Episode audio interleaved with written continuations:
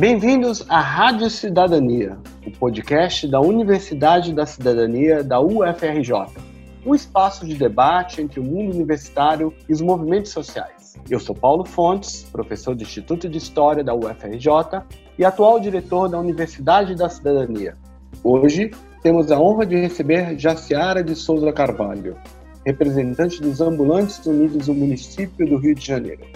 Jaciara será entrevistada por Dulce Pandolfi, historiadora e membro da equipe da Universidade da Cidadania, e por Daniel Negreiros da Conceição, professor do IPU da UFRJ. Dulce, a palavra está contigo. Olá, Jaciara, é um prazer ter você aqui, um prazer ter Daniel também. Então, eu vou começar a nossa entrevista pedindo a Jaciara para falar um pouquinho sobre a sua trajetória e como você chegou a ser ambulante. A gente ambula ao longo da vida. E aí eu sempre gostei muito dessa coisa de ser minha patroa. E daí nós começamos, e eu fazia reuniões de cerâmica, levava as cerâmicas, aí depois comecei a vender roupas, aí colocava no chão, eu fiz um, um esquema de silk, na época que o silk era tudo de bom.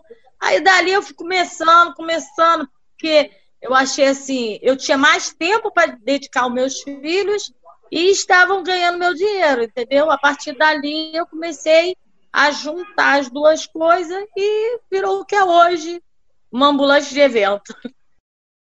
E você ambula por onde? Aonde tem um evento, Jaciara vai. Rock in Rio, Maracanã, enfim, qualquer evento, é festa, de cidade, aquela coisa da gente estar tá aonde tem a, a, possibilidade de acontecer o evento, a gente vai ali.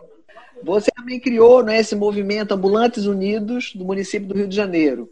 Eu queria que você falasse um pouquinho sobre o processo de organização, até porque nós sabemos que você organizar uma categoria que ambula, que é dispersa, que não tem um local fixo, deve ser uma coisa muito complicada, né? Então eu queria saber como é que você conseguiu essa façanha, você e um grupo, né, que trabalhou com você, como é que vocês se articulam entre si, é o quê? Como é que vocês se coordenam e quais são as principais reivindicações? O que, é que vocês estão batalhando por quê? O comércio ambulante tem vários segmentos. O meu é o segmento de ambulante de evento. O ambulante de evento, ele é muito, muito cobiçado pelos órgãos fiscalizadores, pelos órgãos de repressão. Aí, um dado momento, uma amiga minha me levou umas reuniões que acontecia na Câmara dos Vereadores. Aí eu cheguei lá e perguntei ao vereador. Mas nós vivemos assim um momento muito complicado. Nós temos um grupo de Zap, ali eu coloquei assim os ambulantes de eventos que são assim antigos de rua, as pessoas que têm assim uma condição da gente dizer assim, ah, eu conheço o fulano, eu conheço, entendeu? As pessoas que são mais antigas, que estão realmente no trabalho, que a gente se encontra em eventos e aí a gente conseguiu fazer uma união. Nós somos muito reprimidos a guarda municipal e a fiscalização, por conta da gente não ser licenciados, ela é a menina dos olhos deles são ambulantes de evento. É o tempo todo e essas coisas que a gente perde, eles não deixam a gente recuperar porque são bebidas, são comidas, entendeu? Quando eles vêm para pegar, eles vêm, a gente tem ciência que no mínimo assim, estourando o equipamento de trabalho, mas as mercadorias raramente. Eles apreendem e não devolvem de vocês, é isso que você está falando? A mercadoria não, não, não. Aí muitas pessoas vai no agiota, pegam dinheiro emprestado para recomeçar, pega cartão de sogra, de compadre, de vizinho, de comadre, e vai e continua, porque é o que eu sempre digo, o ambulante vai para a chuva para esperar o sol. Ele não fica sentado em casa esperando. E nesse momento agora, com a pandemia, a gente está assim fora do ar mesmo. O ambulante de evento ele não tem aonde ir, não tem com quem contar. Essa esmola que o presidente fala que está dando para as pessoas é uma humilhação isso. E ambulante não gosta de se sentir humilhado nem tampouco está pedindo esmola ninguém. Quais são as principais pautas de vocês? Quais são as, as questões? O que é que vocês reivindicam? O que é que vocês lutam? Nesse momento atual, o sonho de todo ambulante é ser licenciado, é ter direito de fazer o seu trabalho sem estar sendo punido como é. é tem vídeos aí, é, se vocês entrarem nas redes sociais, do cara batendo no rosto do ambulante, quebrando o braço de ambulante, na repressão que foi criada, eles veem como se ali tivesse bichos, não seres humanos. É uma, uma necessidade que eles sentem de oprimir as pessoas de uma forma que eu não entendo. O, o prefeito dessa cidade falou que ia cuidar de pessoas. Eu acho que ele cuida mandando todos para a trincheira da morte e cuida no descaso que ele faz com todo ser humano, que ele não está aí para essa cidade que ele se diz representante. Olha, agora me diga uma coisa. Como é que você fala essa questão da legalização? O que é, que é exatamente isso? Vocês lutam para quê? Para que a profissão Esse... de ambulante seja regulamentada, para ter uma é. fiscalização. Como é isso? Então, a gente tem vários momentos. Uma lei para o depósito, que o prefeito não quer sancionar uma lei que. Peraí, é, o depósito é, é o quê? Para vocês guardarem o material de vocês? A, o material da gente, é. Uma lei que regulamenta a nossa condição de ambulante. Ele também não quer sancionar. Enfim, nenhuma lei que beneficia o ambulante, ele sanciona. Fez-se agora uma lei para que ele suspendesse o pagamento da taxa de uso público do espaço que a gente paga uma taxa para estar nas calçadas e tal. E quem é licenciado, o nome disso é TUAP, taxa de uso de calçada pública. Aí o que, que ele fez? A gente pediu, por conta de 100 dias em casa, que ele suspendesse, porque até quem voltou a trabalhar não está vendendo.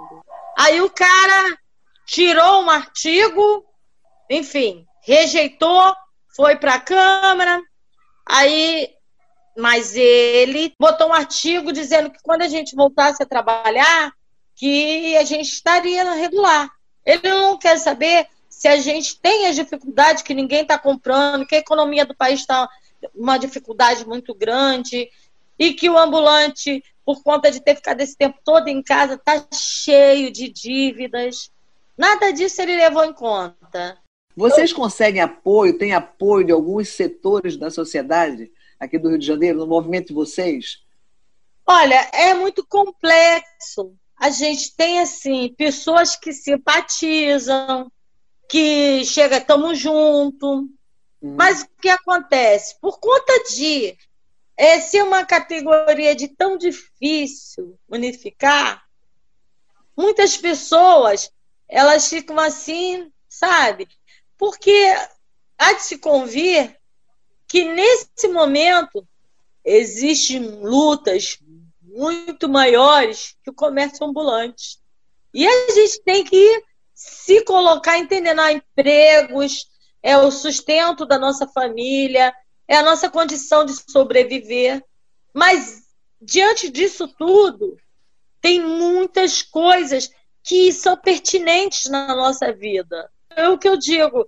Eu, nessa história de pandemia, eu conheci inúmeras pessoas que vinham para mim dizer assim, Jaciara, vambora, me dá a mão, vamos para a corrente do bem tua. Como é que tu tá fazendo? Eu digo, ah, eu junto aqui, junto ali, eu trago aqui, eu tenho um amigo que tem uma Kombi, a gente divide a gasolina, aí a gente sai, leva o que a pessoa está precisando naquele momento, blá. Quantas pessoas da sociedade civil me ajudaram nessa luta de eu estar fazendo a entrega de um pouquinho de conforto para essas pessoas com tanto sacrifício, entendeu? Mas a gente vê, vê sim, movimentos nos unindo. Nós fizemos uma mobilização agora na prefeitura. Nós contamos com o apoio da CUT, do MNU, das lideranças de favela, sabe? Teve muita gente legal que falou assim: não, Jéssica, estamos juntos são pessoas que a gente vai se conhecendo na luta, na rua, nas necessidades, E aí eles estão sempre, sim, chegar em cima e tiver alguma coisa pertinente, eles estão juntos. Eu vou passar a palavra agora para o Daniel Conceição, que vai fazer algumas questões para você também. Jaciara, eu estou aprendendo muito, acho que a, a visão que você está passando de quem está né, tá, tá experimentando na linha de frente da devastação que o, o vírus produziu no Brasil. Porque vocês, né, vocês ambulantes, precisavam das pessoas na rua para vender.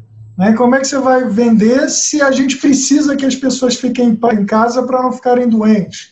Precisa que as pessoas fiquem em casa para não passarem o vírus umas para as outras. Então, a primeira pessoa que precisava ser ajudada nesse momento eram as pessoas que precisavam ajudar a sociedade ficando em casa. Isso tanto para quem comprava, mas também para quem precisa vender, porque também é impossível a gente exigir do sujeito que precisa vender na rua para sobreviver que ele fique em casa. Porque aí, como você falou, como é que eu vou sobreviver se a minha renda desapareceu, eu continuo tendo conta para pagar, eu tenho que pedir um empréstimo, agora eu estou tendo que ir no agiota, vou correr risco de vida, e se eu for para a rua também, eu corro risco de pegar essa peste, ficar doente e potencialmente morrer. E aí a minha pergunta é a seguinte: você viu que ele já quer a desculpa antes? Eles diziam o quê? Que não podiam fazer pela gente porque não tinha dinheiro. Aí veio a pandemia, o Paulo Guedes na hora falou: ah, gente, era mentira.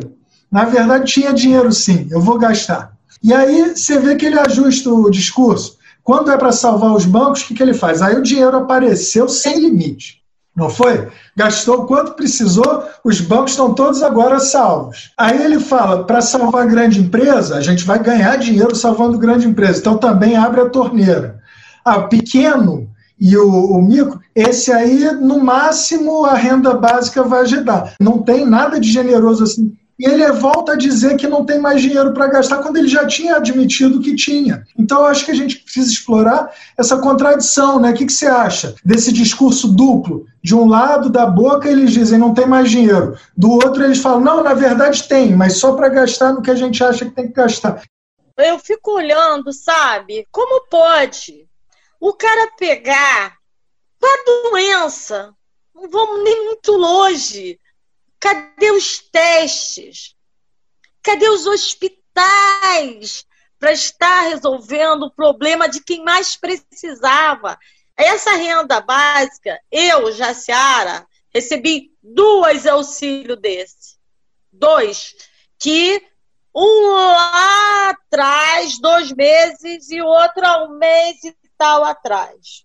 Aí eu chego e falo assim, cara, é meus impostos, eu não estou pedindo um favor esse desgraçado desse genocida, não. Aquilo ali é um direito meu, é renda como trabalhador, é imposto que eu pago até para sorrir. Aí tu vê o cara querer mandar no dinheiro que é do povo, o fundo do trabalhador, gente. Aí eu falo, mas muito culpado disso é a própria sociedade. Sabe por quê? Você quer ver o que, que vai acontecer com o Brasil? Os pequenos empresários, os microempresários, vão pegar, fechou as portas, mas estão abarrotados de mercadoria. Vai pegar três pessoas, usar essas pessoas como mulas, para estar na rua virando ambulante e todo mundo na trincheira da morte. O menos favorecido tem que descer o morro, sair da favela, da periferia, da zona sul, da zona oeste, da zona norte e ocupar os espaços da rua para que a gente tire esses desgovernos. Eu sempre digo às pessoas: o voto é a única arma que a gente tem contra a incompetência de quem nos dá um legado de burro. E eu não sou burra.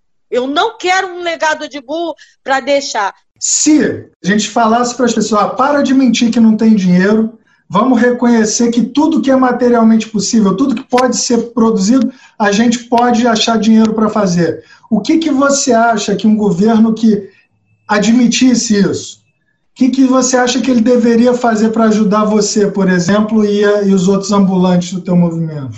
Eu sincero e honestamente, acho que primeiro isso tinha que acontecer a nível de saúde, educação, porque a saúde a educação, não tendo nenhum desses dois, é muito complicado, cara, a classe trabalhadora ela se desenvolver, porque é direitos que as pessoas têm, porque você só vai conseguir ser um bom administrador do seu próprio negócio quando você tem informações, quando você se capacita. E isso aí só acontece com a educação. Eu acho que a, a grande virada seria educação e saúde. Era assim o ponto fundamental, porque até eu que estou ambulante poderia, num dado momento, estar tá fazendo vários cursos de capacitações, de formação, entendeu? Porque eu acho que o que é necessário no meu país, para o meu segmento e para qualquer ser humano, é educação e saúde. Eu sempre digo assim, cara, para você ser ambulante, você tem que ser gestor do que você faz. Como é que você funciona na rua sem ter um recurso de contabilidade para você estar na rua. Eu sento assim, aí dou aula dessas coisas para eles. O cara vai para lá, pega uma maquininha e acha que virou ambulante, entendeu? Que vai explodir de vender. E hoje em dia, meu amigo, não será mais como antigamente. Não será mesmo. Acabou pra gente. Ou a gente. Será? Eu, eu acho que teria que existir o sistema de cooperativismo, até para o ambulante, para que a gente conseguisse sobreviver esse momento. Eu cheguei a essa ah, conclusão. Não, mas isso você, isso você faz isso muito bem, porque a lógica do ambulante existe um risco muito grande do ambulante se sentir sozinho naquela luta. Eu estou comigo mesmo, com o meu isopor e eu contra o mundo. E quando você desenvolve essa unidade de classe, né, você identifica que os outros ambulantes têm mesmas, precisam das mesmas coisas e podem se tornar muito mais fortes se se reunirem, se juntarem as forças para exigir, porque em grupo você é muito mais forte. Em grupo você é mil, dez mil, aí você pode chegar e fazer pressão. Então, o exemplo dos entregadores é fantástico hoje, né? Que eles se perceberam nessa situação, foram obrigados a trabalhar, se submeter à lógica do aplicativo, que era o, quem contratava eles, e cada um ficava sozinho na sua luta. Quando se reuniram, eles descobriram que pode até eliminar o aplicativo. Não precisa do dono do aplicativo ficar explorando eles, que, que eles não podem ser donos dos seus próprios aplicativos. E eu acho que essa consciência da força dos números, você, com o seu movimento, tem muito bem. O ambulante é muito imediatista. Eles são, assim, pessoas que eles encontram, sabe, aquele pensamento, não, hoje eu vou para a rua porque eu tenho que pagar isso e aquilo. Mas ele não tem ciência que, de repente, amanhã ele não vai poder estar na rua, ele não vai para a rua. Cara, é, é, muito triste, eu falo sempre isso as pessoas. Gente, se o ambulante parasse um momento e botasse essa categoria na rua para dar porrada nesse desgoverno de presidente, prefeito, governo, nossa, a gente teria avançado. Tipo, eu te falou o negócio do cooperativismo. Eu já tive conversando com algumas pessoas e falou se a gente criasse uma cooperativa para estar nos ajudando entre si, a gente avançaria. Como é que vai ficar o Rio de Janeiro, os ambulantes, enfim, o mundo pós-pandemia? Porque essa pandemia vai acabar e, como já foi dito no início, a crise é muito grande. Como é que você está vendo isso? Quais são as perspectivas? Medo, muito medo do futuro. Por quê? Muito desemprego, muita falta de tudo para os menos favorecidos. Um Brasil destruído economicamente, politicamente, com todos os segmentos, tudo ruim. Eu, no meu entendimento, eu até acho que não vai dar nem para gente assim analisar como vai ser o nosso futuro. Não tem assim como você você tem que criar sonhos diários, dormir com um sonho para amanhã. E tentar realizá-lo, não fazer projeto de futuro, ser mais economicamente centrado, porque eu acho que é aquela coisa assim, ao longo dos anos foi acabando, mas após pandemia vai ser muito pior. Eu vejo assim uma perspectiva de um futuro nebuloso. Não vejo assim um futuro de sonhos, não. Eu não quero parar de lutar e não vou parar de lutar. Eu quero um país melhor. Quero direitos e vou buscá-los. Olha, super obrigada. Esse foi a Rádio Cidadania, um podcast de diálogo entre a universidade e os movimentos sociais. Até breve com um novo episódio e não deixe de acompanhar a Universidade da Cidadania nas redes sociais.